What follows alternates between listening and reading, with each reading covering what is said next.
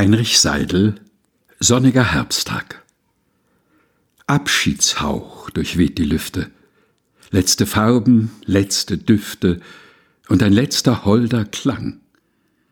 Wo sind jene schönen Tage, da aus jedem Blütenhage tönte Nachtigallensang? Zwar noch blüht die letzte Rose, doch die bleiche Herbstzeitlose schimmert schon im Wiesengrün.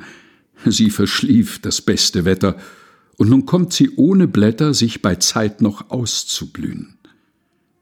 Träumerisch in sich versunken und wie von Erinnerung trunken liegt die Welt so blau und weit. Sehnsuchtsvoll mit sanfter Klage, stillgedenkend goldner Tage und der schönen Rosenzeit. Heinrich Seidel Sonniger Herbsttag gelesen von Helga Heinold